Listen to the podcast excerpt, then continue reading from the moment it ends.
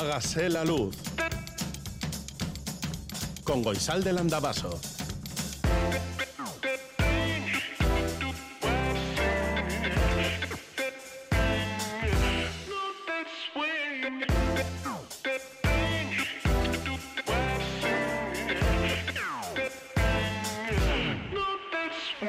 Kaixo, egun guztioi goizeko zazpiak eta ia sei minutu dira. Ha sido noche de carnaval y de camino al trabajo nos hemos encontrado pues con un humano disfrazado de lagarto gigante que parecía un poco perdido, la verdad. Es lo que suele pasar a estas horas de la mañana algunas veces y sobre todo si vas vestido de lagarto gitán, eh, gigante. Aquí estamos, Asir Aparicio, Jorge Ibáñez y Goizal del Andabaso alrededor de la herradura del Estudio 1 de Radio Euskadi en riguroso directo. La noche de carnaval, pues la nuestra ha sido bastante normalita, la verdad. La de Asir un poco más movida que la nuestra. 688-840-840 con el 0034 si escribes desde Iparralde. ¿Cómo ha sido tu noche? ¿O cómo está siendo? 901 440404, que es el teléfono de la audiencia, y hágase la luz itv.eus, nuestro email. Nota de voz número 38. Hola vecinos y vecinas, soy el del tercero B. Os escribo para contaros que la policía me ha interrogado por el muerto del trastero, que no es de nadie, pero es de todos. Me refiero al trastero, no al muerto. Por lo que parece, es un asesinato. Y me han preguntado si tengo alguna copia de la llave maestra, puesto que fui el presidente anterior. Os lo digo para que quede claro, clarito. No he hecho ninguna copia nunca de la llave maestra. He hablado con mis hijas y no sabían ni que había una llave maestra. Poco más os puedo decir que me han dicho que de momento todas las personas del edificio, todas, somos sospechosas. Tú eres de gato, yo soy de perro. Tú eres de familia bien, yo soy de barrio. Tú eres de monte, yo soy de playa. Tú eres de salir a correr, yo de tirarme en la toalla. Tú eres de café, yo soy más de té, de te quiero. Tú eres de café, yo soy más de sin ti me muero.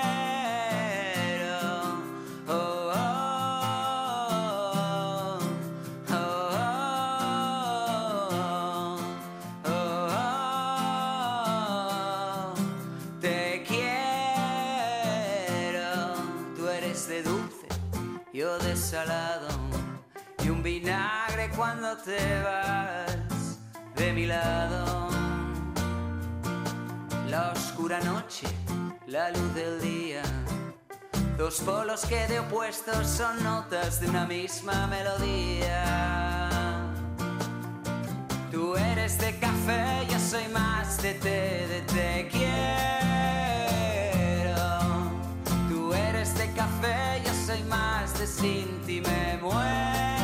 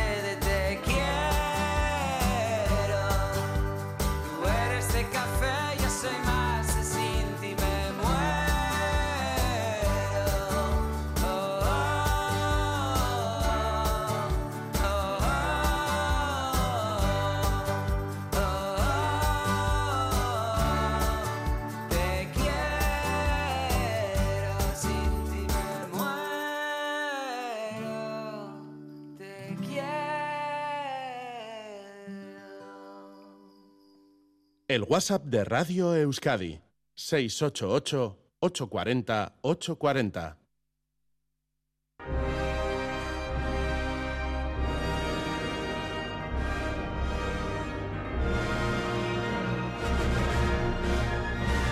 Félix Linares destruye el universo.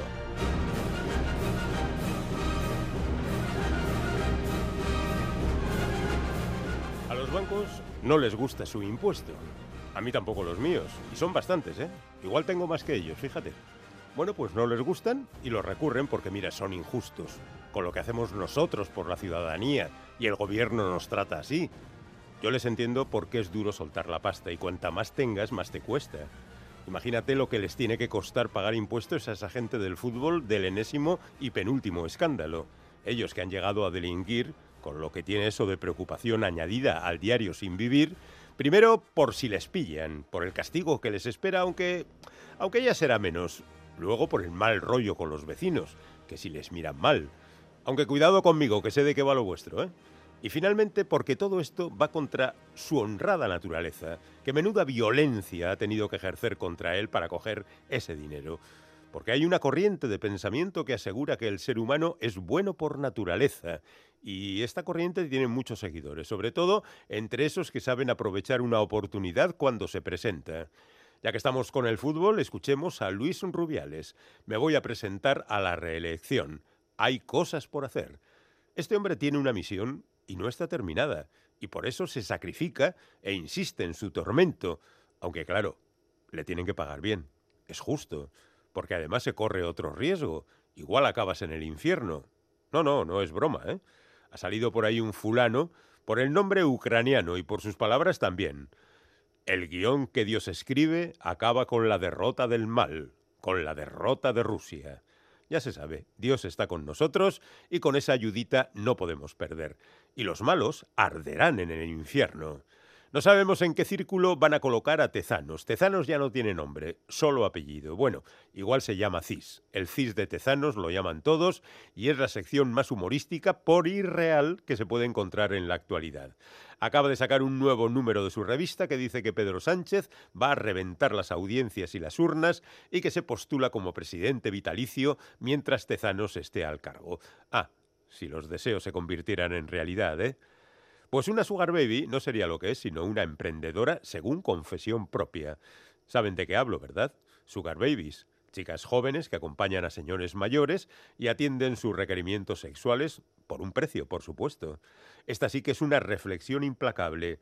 Hay un producto, un precio, un tiempo de usufructo, bueno, pues es un negocio, es una empresa y a tenor de cómo ha aumentado el parque de Sugar Babies, es también un negocio prometedor. Ahora que se ha levantado la polvareda habitual de los bienpensantes después de las palabras de Telmo Irureta cuando recogió su Goya y las pronunciadas después en algunas entrevistas sobre el pagar por sexo, hemos asistido a las habituales escenificaciones de rasgamiento de vestiduras por parte de esa gente que solo se indigna cuando se lo recuerdan. Y ahora tocaba. Por cierto, ¿qué opinan de Jane Fonda? Que ha ido de acompañante de un constructor austríaco de 90 años que ha pagado, y según la propia Jane, muy bien, porque ésta le haga de acompañante. Necesito el dinero, ha dicho Fonda. ¿Cómo lo consideramos? ¿Es cuestión de cuerpo, de enseñarlo, de utilizarlo? Ven, se nos van liando los conceptos. Más leña al fuego. Emily Ratakowski y Eric André anuncian su relación posando desnudos en Instagram. Carol G celebra su cumpleaños con un posado en bikini en la misma red. Rosalía aparece en lencería en esa u otra cualquiera de las redes y lo hace claro por su propio beneficio, porque las prendas que anuncia pertenecen a su propia colección, las diseñe quien las diseñe. Y siempre queda un dinerito para la titular. ¿Vendemos nuestro cuerpo? Pues solo quien puede, el que está dentro de los cánones, de los parámetros del mercado. ¿Y el resto? Pues tendrá que conformarse y esperar que un golpe de suerte haga que pueda ganar algo. No tanto como los bancos, claro, pero ya hay algo que te iguala con ellos. Todos pertenecemos al grupo de los quejicas. No nos gusta lo que nos hacen.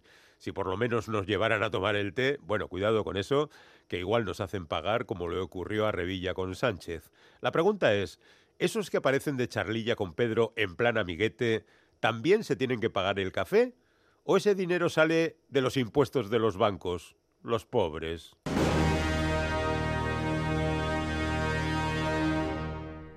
Luz, luz, luz, hágase la luz. ¿Qué somos? ¿Qué seremos? ¿En ese territorio llamado futuro existirá un lugar llamado Euskal Herria? ¿Qué organización política y administrativa tendrá? ¿Cuál será el idioma en el que se relacione la ciudadanía de ese futuro? ¿Existirá el euskera? ¿O tras siglos de existencia y resistencia sucumbirá a las lenguas con más hablantes?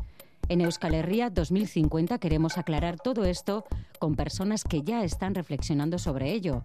Con EH 2050 abrimos un camino al futuro. Caixo, soy Yona Raiz Osacas, una navarra que vive en Bilbo y trabaja en Aranzazu, en Oñati. Y estudié diseño en la Universidad de Mondragón y en el Politécnico de Milán. He vivido varios años fuera, en Bélgica, en Alemania, en Madrid, eh, los últimos años en Australia y desde hace tres años eh, he vuelto a casa.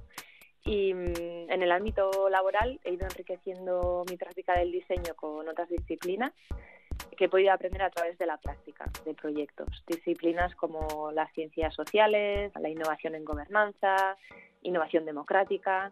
Y ahora trabajo en Aranza Lab, que es un laboratorio de innovación social que pone el foco en innovación en gobernanza. Y me interesa mucho el seguir aprendiendo sobre cómo interrelacionar los diferentes enfoques del diseño y de la innovación en gobernanza para experimentar con nuevas maneras de, hacer, de pensar y, poder hacer frente a los retos complejos que, que nos enfrentamos como sociedad. Jone Ardaiz, zer modu zaude? Kaixo goizalde, ondo zu? Ni ere bai, oso ondo eta oso pozik zu hemen izateaz. Ni ere bai pozik zurekin hemen sola zarian egotia.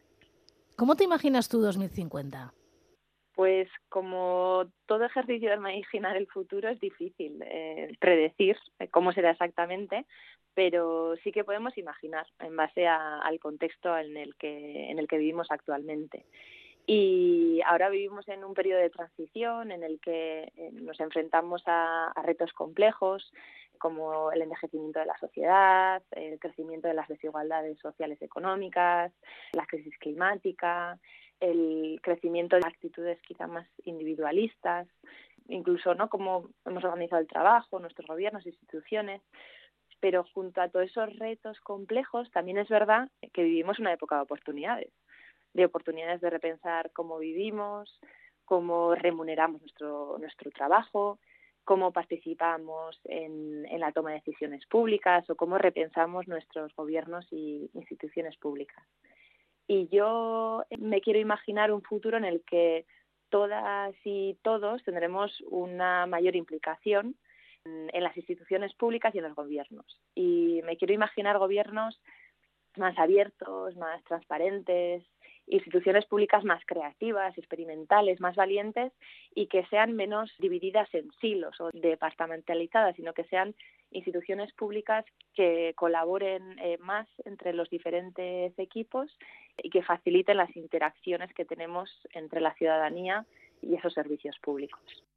Ya que has dicho más implicación, ¿tú crees que en 2050 la ciudadanía podrá elegir todo? Es decir, no sé, en qué administración geopolítica quiere vivir, en qué régimen político, si quiere una república, una monarquía, una federación, una unión de, nacionalidades. Bueno, no sé, ¿existirán las nacionalidades?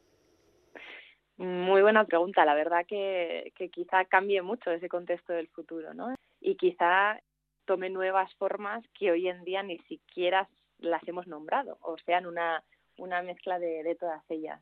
Pero sí que viendo la, complejidad de, las situaciones a las que nos enfrentamos, no nos quedará otra opción que colaborar, que conectar, que implicarnos más en el diseño de servicios públicos, en el diseño de esas políticas públicas y creo que organizaremos nuestra implicación y nuestro tiempo de otra manera y quizá nos impliquemos cada vez más en el diseño y en el, eh, la toma de decisiones que, que impactan nuestro día a día y realmente cuánto poder real podrá tener la ciudadanía. Y si no lo tiene, ¿en manos de quién estará ese poder real? Mm, yo creo que, como decía, no mm, para hacer frente a esta época de transición no vamos a tener otro camino que repensar el poder y la toma de decisiones. El filósofo Daniel Inerarity menciona cómo el conocimiento está atomizado. Cada una de nosotras tiene una parte de esa información que es necesaria para tomar las decisiones. Por lo que cada vez hay mayor diversidad de puntos de, vista, de, experiencias de vida y todo eso enriquece la toma de decisiones. Por lo que tendremos que repensar cómo, cómo lo hacemos. Claudia Svalitz, que ella es la eh, fundadora y directora de Democracy Nest, en el último foro de Naciones Unidas sobre derechos humanos, democracia y Estado de Derecho, ella planteaba una serie de preguntas y decía, ¿qué pasaría si en vez de que nosotras votáramos en elecciones para elegir nuestros representantes políticos, se eligiera la ciudadanía por sorteo? ¿no? ¿Qué, ¿Qué pasaría si, si estas elecciones no fueran el corazón de nuestra democracia y qué pasaría si trasladáramos el poder político y legislativo a los ciudadanos. Y yo quiero creer que en Euskal Herria 2050 podrá haber una implicación más activa de todas y y todos en el diseño de servicios públicos y de políticas públicas y que incluso podamos reducir nuestra jornada laboral y que en el momento en el que nos toque tomar un rol activo en el diseño de, esas políticas y servicios públicos, que recibamos un salario por nuestra dedicación. Y en este caso podrían ser ciudadanas ¿no? que en momentos de nuestra vida seamos eh, seleccionadas por sorteo cívico, es decir, teniendo en cuenta una serie de, criterios como es la edad, la identidad de género, dónde vivimos, nuestro nivel educativo o eh, qué valoramos en nuestro entorno en base a eso, que podríamos ser elegidas en algún momento de nuestras vidas para tomar eh, parte en, el diseño de cómo funcionan nuestros gobiernos, nuestras, nuestras instituciones públicas.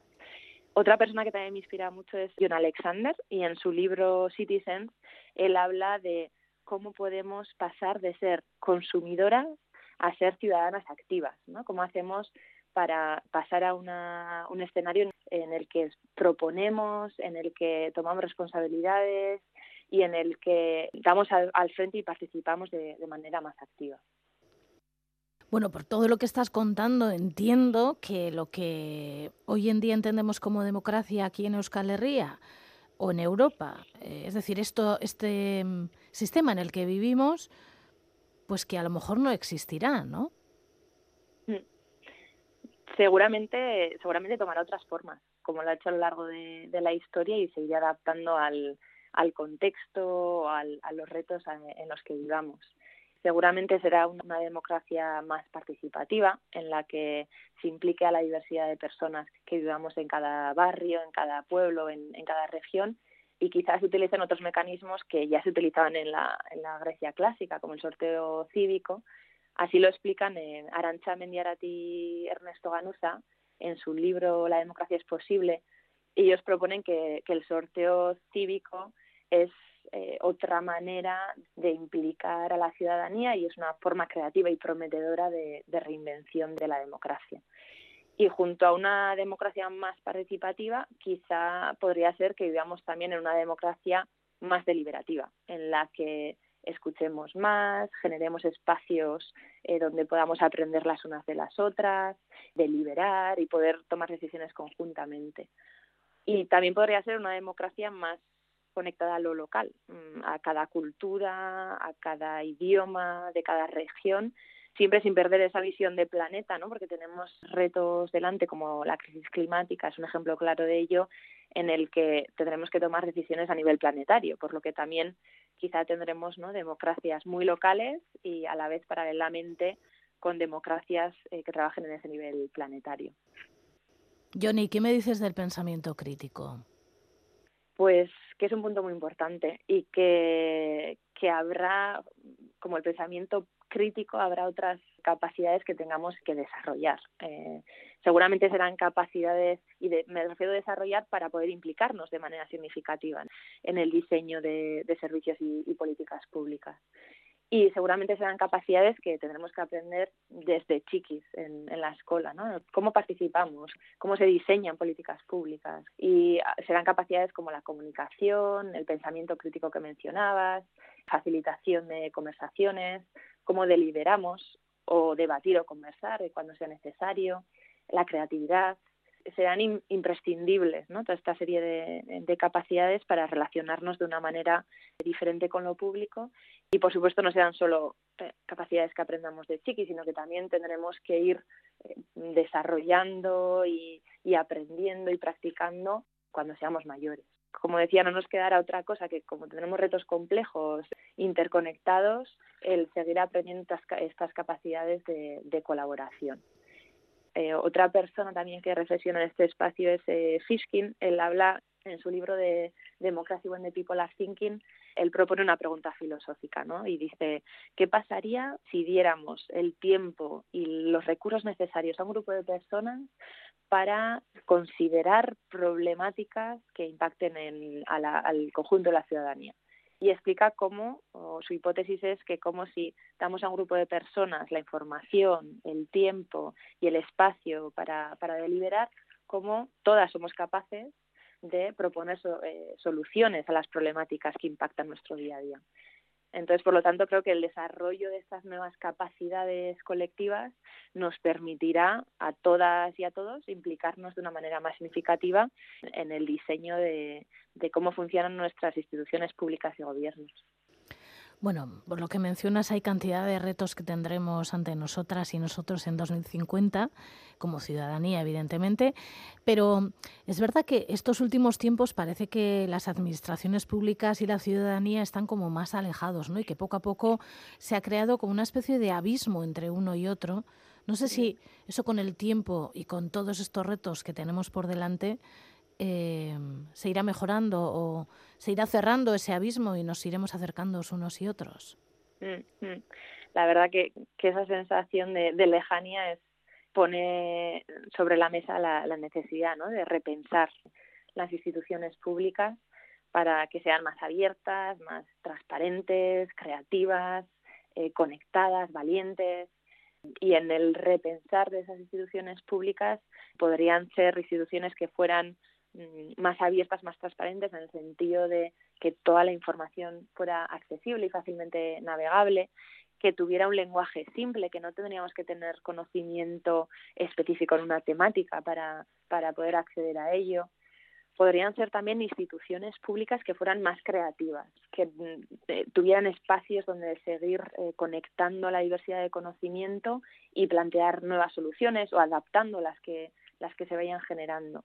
En este espacio de, innovación eh, hay dos laboratorios a, nivel internacional que para nosotros también han sido de inspiradores, uno en Canadá y otro en Nueva Zelanda.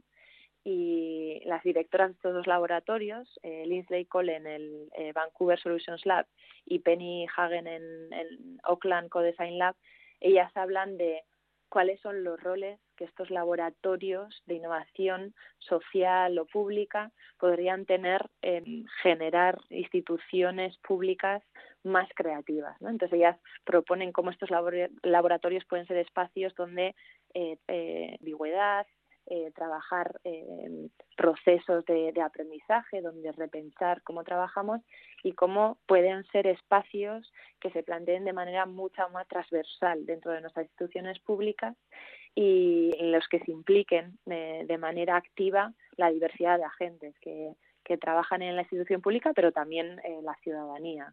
Y, y, que podrían ser espacios donde podamos imaginar ¿no? nuevas maneras de, transformar eh, cómo, actualmente se ofrecen los servicios públicos o cómo se diseñan las, las políticas públicas. Junto a instituciones abiertas, transparentes, más creativas, ¿no? con esta idea de, acercar a, la institución pública y a la, y a la ciudadanía, quizá podríamos también imaginar que, que, la tecnología puede ayudar en eso, ¿no? que puede ayudar a facilitar las interacciones, a disminuir la carga burocrática, a que la tecnología pueda absorber eh, una serie de tareas quizá más mecánicas y que las personas podamos eh, dedicar nuestro tiempo a reflexionar sobre lo que está pasando, a generar nuevas soluciones, a, esas interacciones entre, diversidad de, conocimiento. Y por último, también podrían ser instituciones que estuvieran más conectadas o que trabajaran de manera más transversal las, las diferentes temáticas y no tan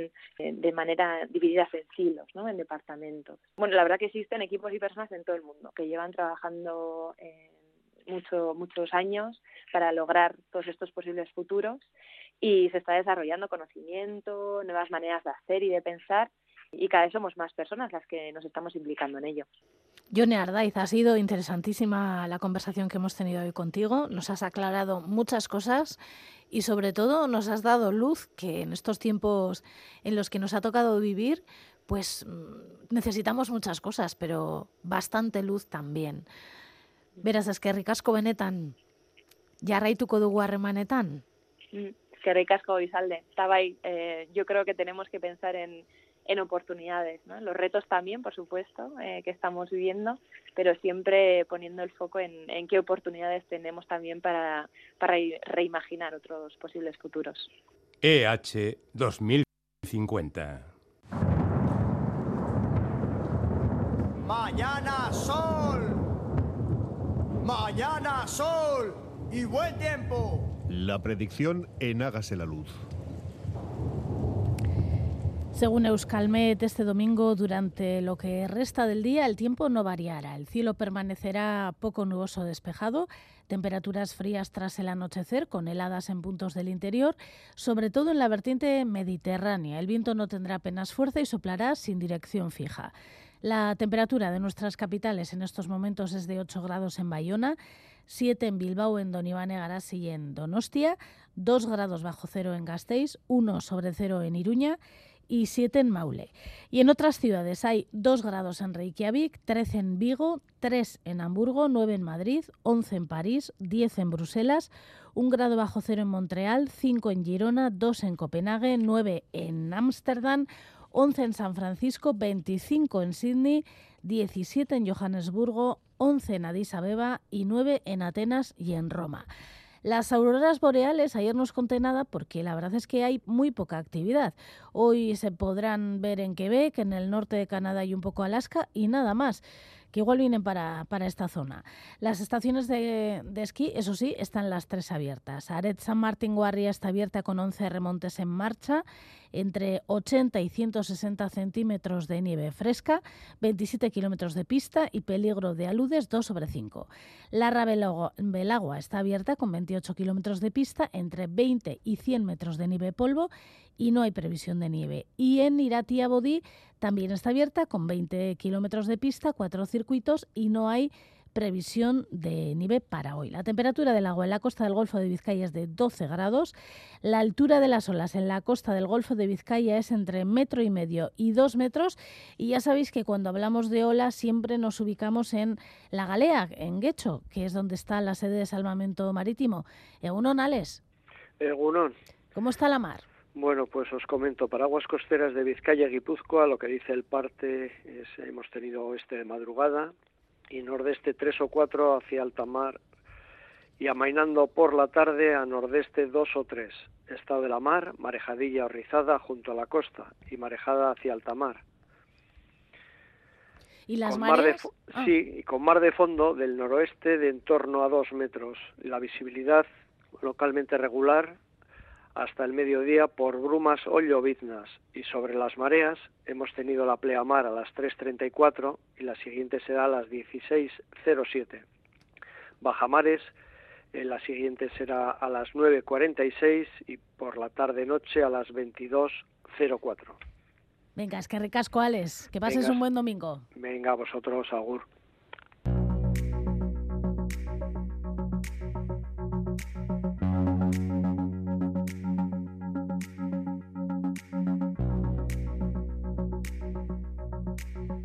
Lapurtua, baina ez Isildua. Este es el titular principal de Berría de hoy en la víspera del vigésimo aniversario del cierre por la fuerza de Euskaldun Egunkaria. Reportajes, artículos de opinión, fotografías o conversaciones con las personas que entonces trabajaban, con algunas de las personas que entonces trabajaban en, en Egunkaria. Aitziber Irene Arrarach, Alberto Barandiarán, Eneco Videgain, Edurne Begiristain y Juan Mari Larrarte cuentan sus experiencias y comparten recuerdos. Habla también Imanol Muro Auría, que entonces era trabajador de Egunkaria, y dice, erantzunik onena indartsuena zen egunkaria kalean jartzea berriro. Y en este mismo diario, Ollana Elduayen escribe efeméride lingüísticoak donde dice, duela hogei urte, umemokoa zen jendeak ere, egiten du orain berria, lehen egunkaria egiten zen erredakzio hartan bertan.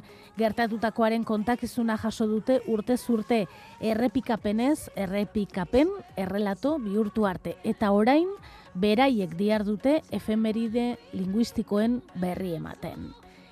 Hemos leído en el italiano La República una noticia que tiene que ver con el que fuera presidente de Estados Unidos, Jimmy Carter. Dice el titular, Jimmy Carter está muriendo, el expresidente recibirá cuidados paliativos en su casa. En la BBC también lo recogen y cuentan que el expresidente tiene 98 años y que está en casa con su familia, familia que pide privacidad en estos momentos. The Guardian, France Info, The Independent, Le Soleil, Le Devoir, Le Journal du Montréal, una noticia que va ocupando lugar en el mundo virtual y de la que daremos cuenta probablemente en las siguientes horas. En Gara leemos una noticia que tiene que ver con Nicaragua. Nicaragua despoja de la nacionalidad a otros 94 opositores. Y entre las personas que se han quedado sin la nacionalidad nicaragüense están los escritores Sergio Ramírez y Yoconda Belli y el excomandante de la revolución Luis Carrión. The Independent dice que el presidente nicaragüense Daniel Ortega los ha tildado de traidores. En France 24 cuentan que es otro zarpazo a la disidencia del gobierno de Ortega. En fin, eh, esto también está ocupando mucho lugar y muchas portadas en los diarios eh, digitales. En Infolibre hay otra noticia de otra índole. El gobierno cifra en hasta 25.000 las víctimas que aún quedan en fosas comunes. Se trata de un cálculo realizado por el gobierno español del que también da cuenta el correo. En Berri hay un artículo sobre las horas que nos pasamos trabajando que han titulado La Naldi Lusek Ilzen Dute y entrevistan a Frank Pega, él es epidemiólogo y es técnico de la Organización Mundial de la Salud y dice Astean berrota amabost ordutik gora lan egiteak lotura ertsia du iktusekin eta arazo kardiobaskularrekin. Gainera, hainbeste ordu lan egitean produktibitatea jeitsi egiten da. Beraz, osasungarriena, astean gehienez berrogeta bost ordu lan egite izango litzateke, eta hobeki hogeita amabost eta berrogei artean. Y en este mismo diario han entrevistado al diario o al director de cine Paul Urquijo, el director de la película Irati, una película rodada en euskera, en euskera con un presupuesto de 4,3 millones de euros, que dice, fantasia librea interesgarria izan daiteke aldi visualetik, baina simboloak oinarrituta baldin badaude mitologia erreal batean, gara historiko baten sinesmenak biltzen badituzte horrek sekulako indarra dauka. Y en el diario de noticias de Álava entrevistan a una de sus actrices, Aitzia Arituño, que hace de la diosa Mari.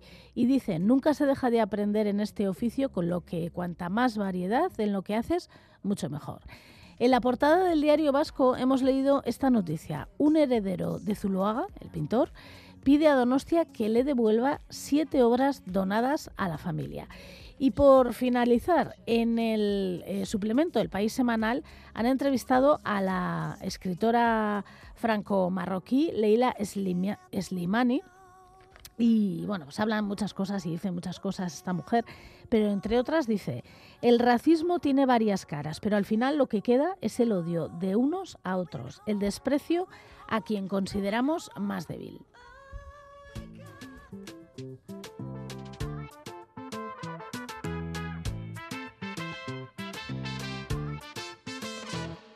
Poc a poc vull trobar la manera de no tornar a mirar enrere, de trobar la drecera, tancar la ferida i treure la cera. Només vull ballar amb la pena i el teu amor per bandera. Que el temps no ens atrapi, no, no vull aquesta condemna. Cada dia surt el sol, tant si plou com si no plou. I mica en mica omplirem la pica de cançons. A fall.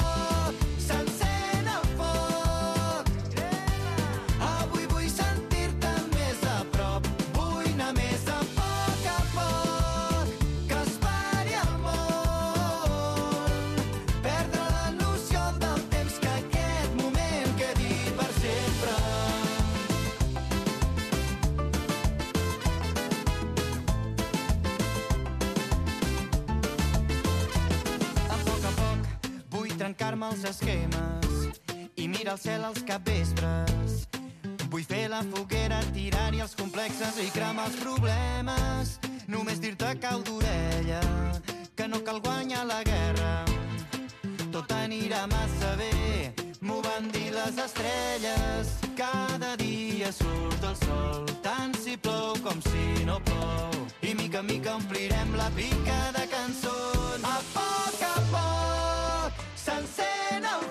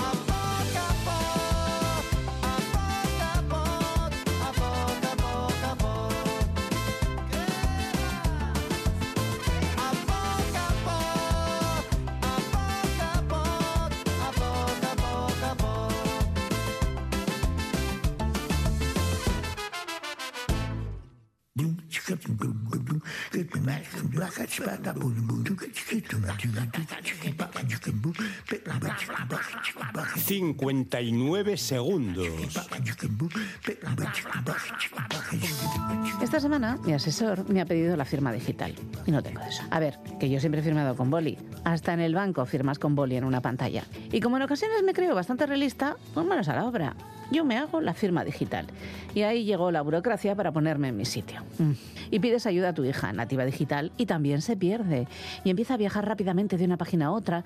Y entonces recuerdas las películas de los años 50, donde un sufrido contribuyente recorría ventanillas y pasillos, subía y bajaba escaleras, y cada vez que creía tenerlo todo en orden, volvía a encontrar un rostro que le decía, para esto tiene que subir al quinto pino, donde le pondrán un sello y luego vuelva por aquí. Pues igual, igual, pero de página web en página web. Eso sí, en todas encuentras apartados de preguntas más frecuentes, donde esperas encontrar una definición y un manual para conseguirlo. Bueno, pues yo sigo sin distinguir sello digital de certificado digital de firma digital. Y lo he intentado, y mucho. Lo reconozco, soy una boomer. Espera, que seguro que hay un tutorial de YouTube. Que no se me olvide que tengo que llamar al asesor para decirle que todavía no tengo firma digital. ¿Debería mandarle un SMS? Hágase la luz. Hoy queremos conocer un poco mejor qué es lo que está sucediendo en Perú. En 2021 hablábamos con el politólogo peruano y doctor por la Universidad de Montreal, Alberto Vergara. Acababan de celebrarse las elecciones y Pedro Castillo había ganado con el 50,12% de los votos. Pero desde entonces han cambiado mucho las cosas. Una de las más importantes es que Pedro Castillo, digamos que no acertó y que ya no es presidente y que es su vicepresidenta, o la que era su vicepresidenta, Dina Boluarte, la actual presidenta. Pero ¿qué está pasando en Perú? Hablaremos con Alberto Vergara. Alberto, buenos días. Hola, ¿cómo están? ¿Qué tal? Muchas gracias por la invitación.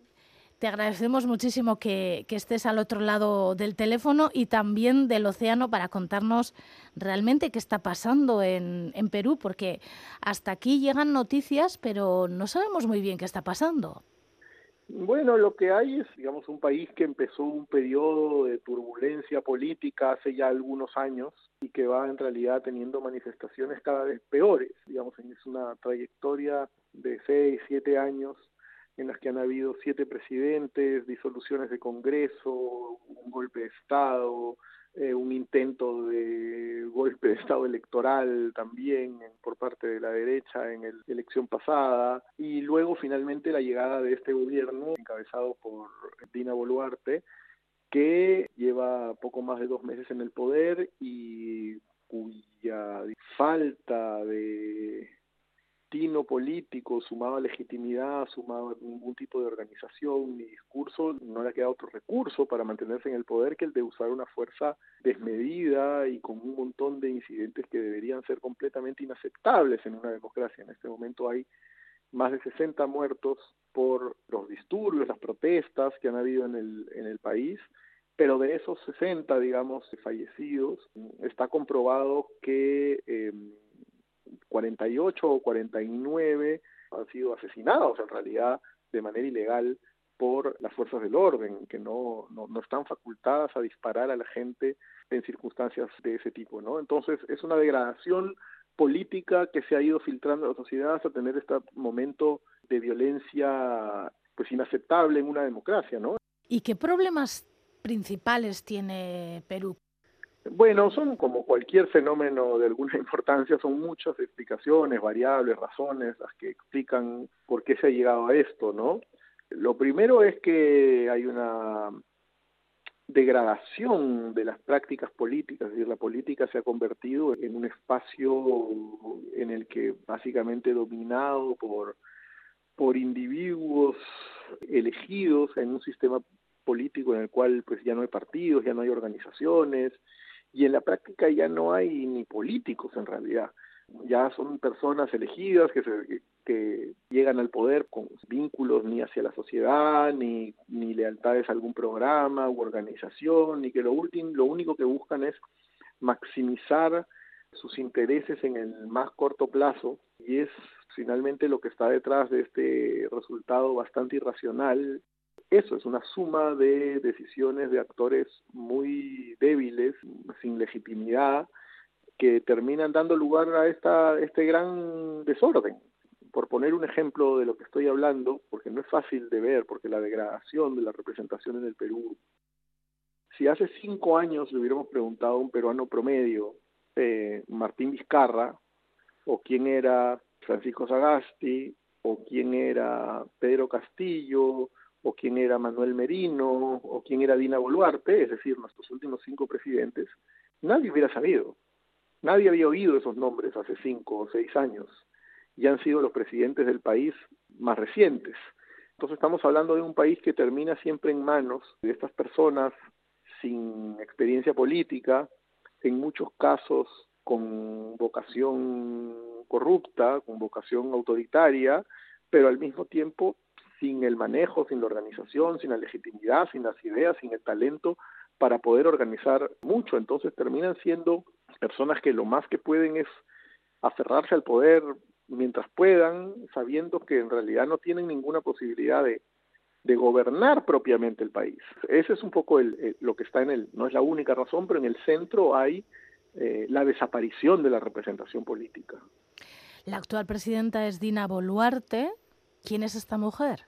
Dina Boluarte era una funcionaria de, no sé yo, tercer rango en una dependencia estatal que aceptó ser candidata a la vicepresidencia de un candidato absolutamente desconocido y que no tenía ninguna probabilidad de ganar y que como suele ocurrir en la política peruana de un momento a otro emergió, terminó ganando la presidencia y como los presidentes anteriores no pudo mantenerse en el poder, y que terminó siendo la primera presidenta de la historia del Perú sin realmente habérselo propuesto, ni al parecer ni siquiera quererlo. Hay reportes periodísticos que señalan bastante creíbles que ha querido renunciar dos veces, sino que no la han dejado. Es eso, es otro personaje de estos ligeros, mediocres, que no tienen la posibilidad de realmente gobernar al, al país, solo tienen la posibilidad de estar en el cargo, pero poco más. A finales de enero, más de 2.000 personas del mundo de la investigación, de la docencia, estudiosas de la política peruana en general, firmaban, firmabais un documento para rechazar la deriva autoritaria que estaba tomando el gobierno de Dina Boluarte y Alberto Tarola. Entre ellos, eras tú uno de los firmantes.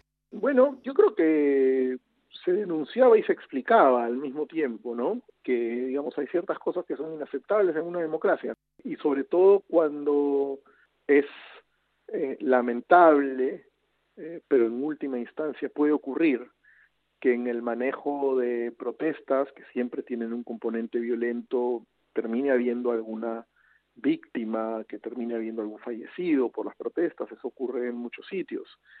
Otra cosa es cuando se le dice al Estado, al gobierno, oye, están utilizando una violencia y una represión fuera de los márgenes de la ley y no se hace nada y se sigue utilizando, y no solo no se sigue utilizando una violencia desmedida, sino que se premia, se avala se, el accionar de las fuerzas del orden y poco a poco se te van amontonando los muertos.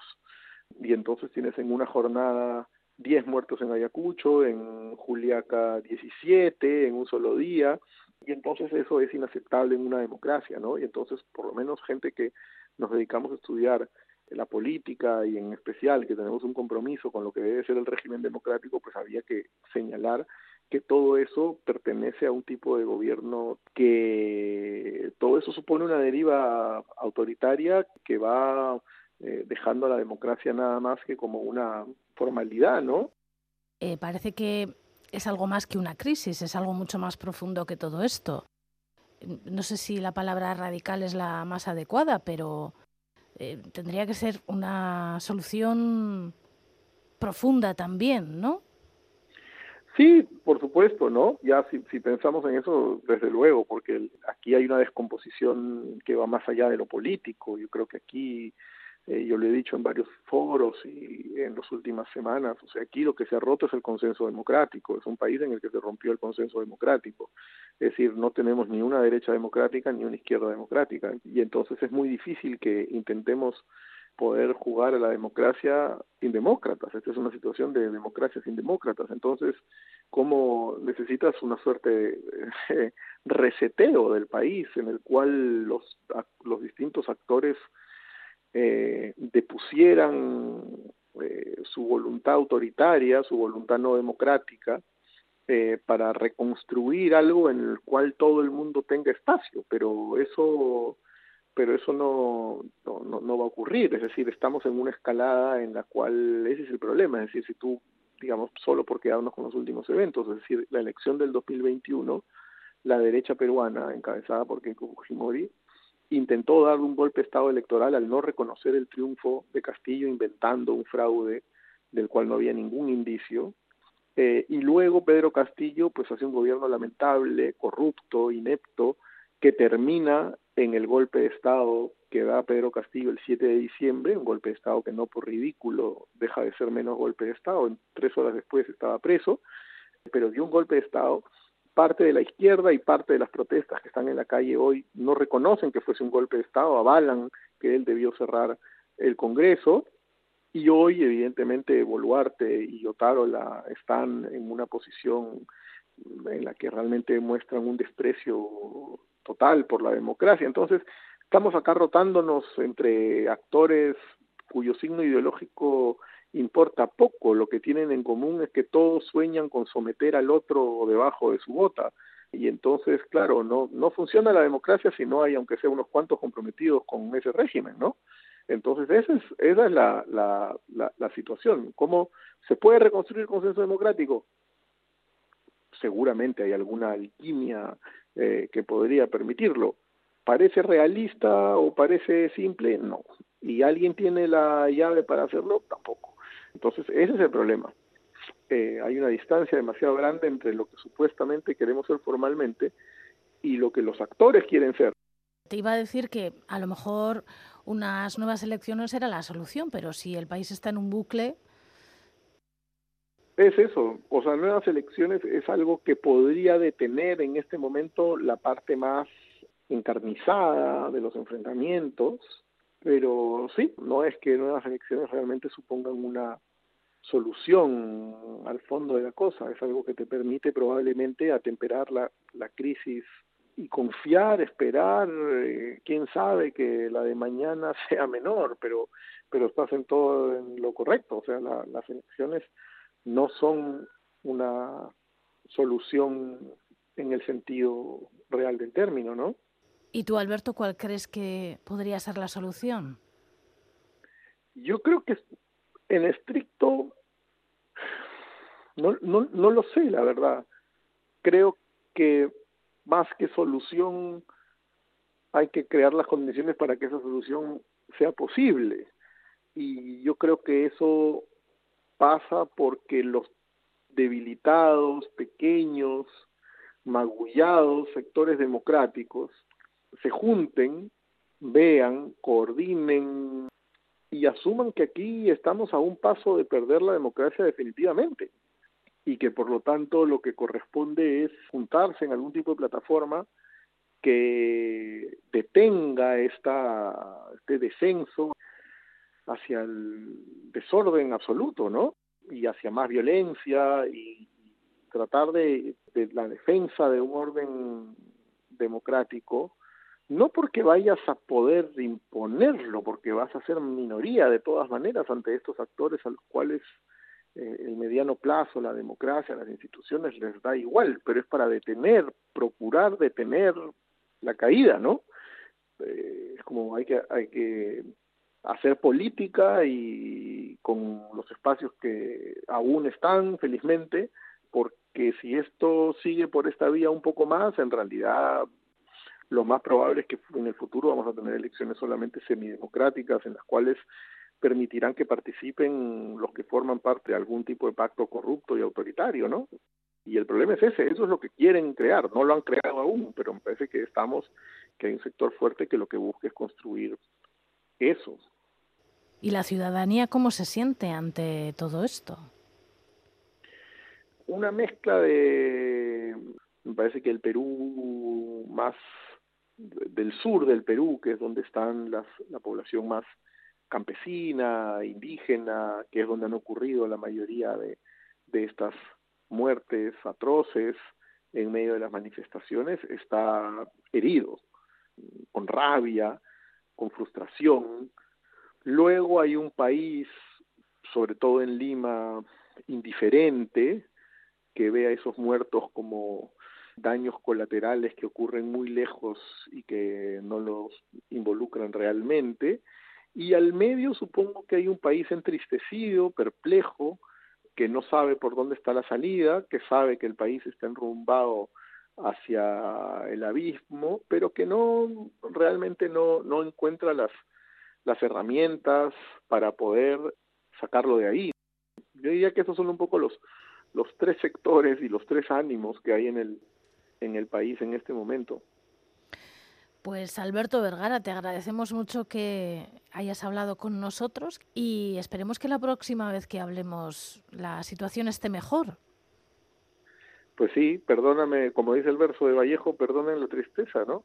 Este, pero, pero, pero sí, pero es un momento triste en el país eh, y un país finalmente secuestrado por una clase política tan indolente como aprovechadora, corrupta, eh, a la que le importa realmente tres pepinos que el país esté a la deriva si es que eso les permite eh, cumplir sus intereses más pequeñitos y rastreros. Es eso. Mucho ánimo, Alberto, y hasta la próxima. Bueno, gracias, nos vemos, saludos. Hágase la luz. Thank you.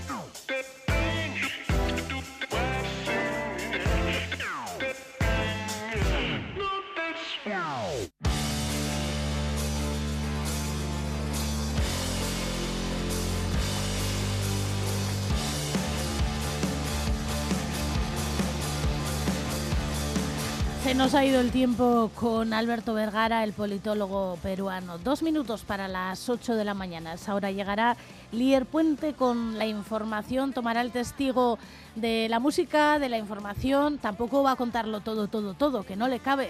Lo que pueda, lo que pueda. Me está haciendo un gesto así como diciendo, sí, lo que pueda lo contaré. Volveremos la semana que viene a eso de las 7 y 5 de la mañana el sábado. Bazterretik ibili eta zaindu maite duzun hori. Agur.